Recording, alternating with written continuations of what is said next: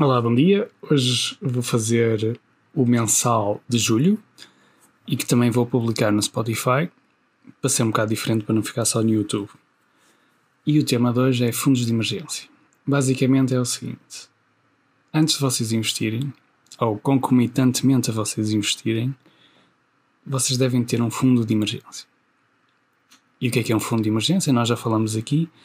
É uma reserva em dinheiro de fácil acesso, não precisa ser no, debaixo do vosso colchão, pode ser na vossa conta bancária, separadamente da vossa conta corrente, para vocês não acharem que têm na conta corrente os 2 mil ou os 3 mil euros disponíveis para vocês gastarem imediatamente e não cederem logo a essa tentação, mas estando ligeiramente disponível para caso vocês precisem, tenham acesso a esse dinheiro.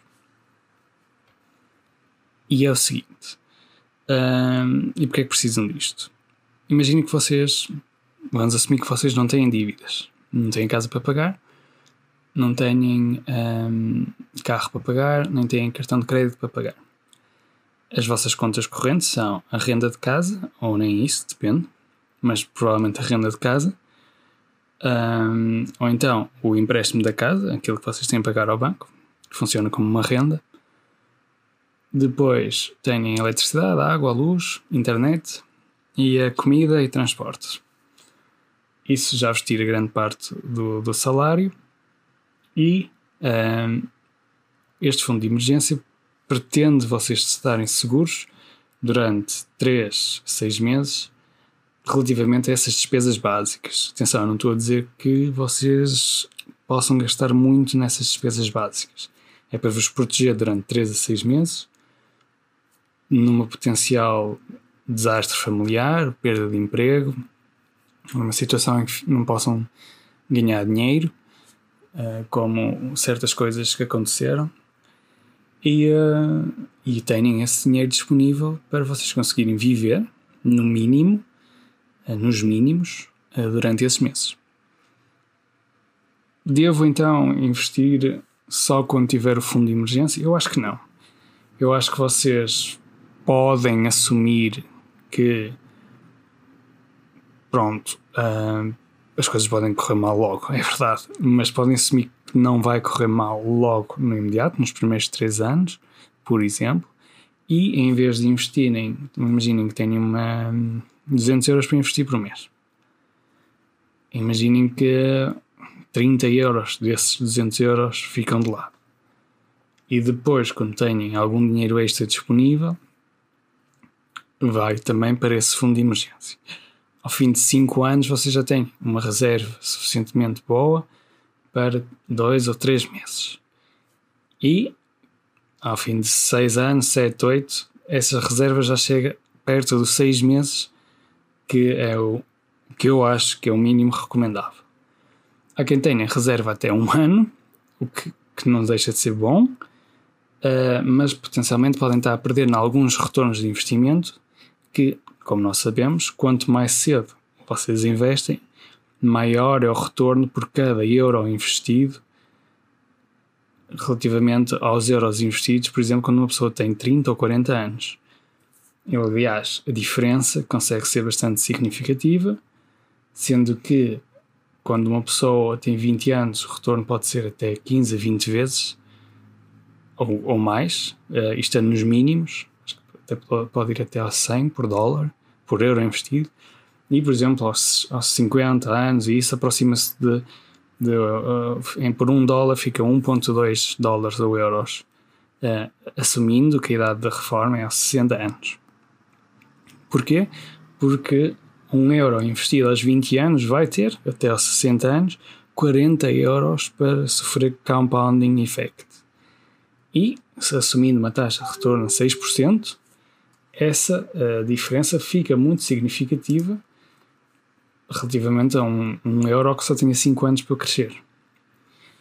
No entanto, sem fundo de emergência, vocês podem se ver obrigados numa situação em que investiram, por exemplo, aos 25 anos dinheiro e aos 30 têm uma crise perdem o, o seu emprego, então têm um filho e não conseguem acumular logo as despesas, ou têm uma doença ou, ou algo semelhante e aí uh, efetivamente vão precisar de dinheiro rapidamente e, em vez de terem que vender as suas ações, têm acesso ao fundo de emergência. Porque se estivermos numa crise e vocês tiverem que vender as vossas ações, não só estão a vender na altura em que essas ações estão num período mais baixo, como a última situação que houve este ano, uh, como uh, depois esse, esse retorno vai ser significativamente menor e pode causar um rombo significativo no potencial retorno que vocês poderiam ter uh, relativamente a se tivessem um fundo de emergência e não tivessem que vender as vossas ações.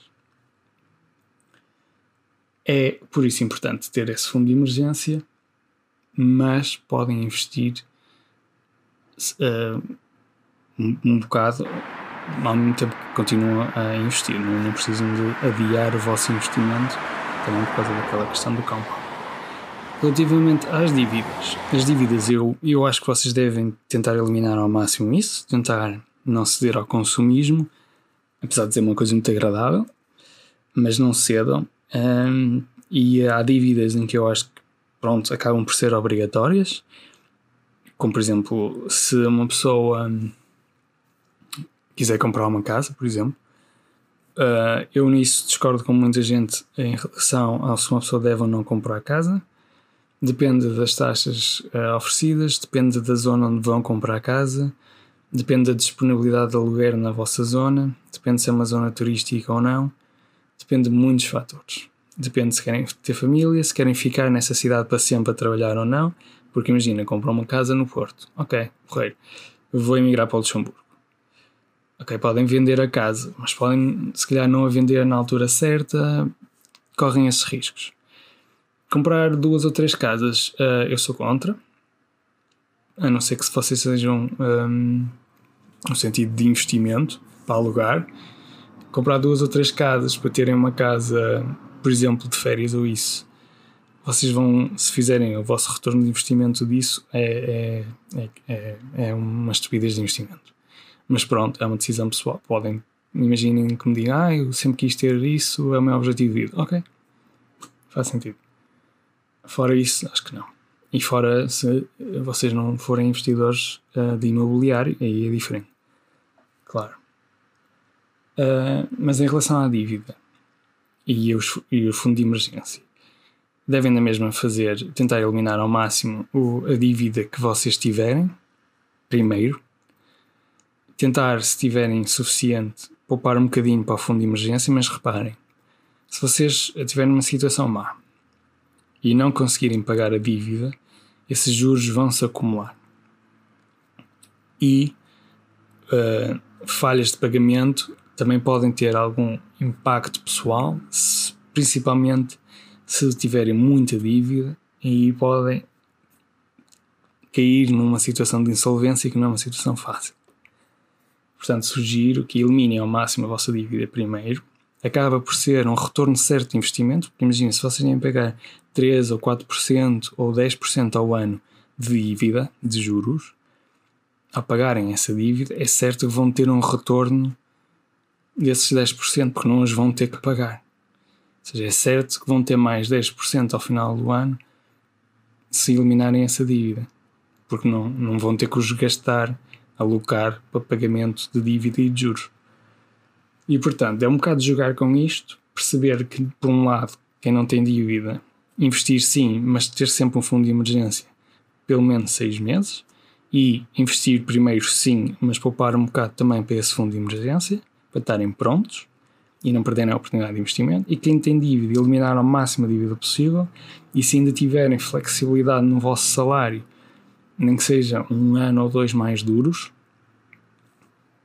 eliminar a dívida e ter ao lado um bocado, nem que seja um mês, dois meses de salário extra para uma eventualidade.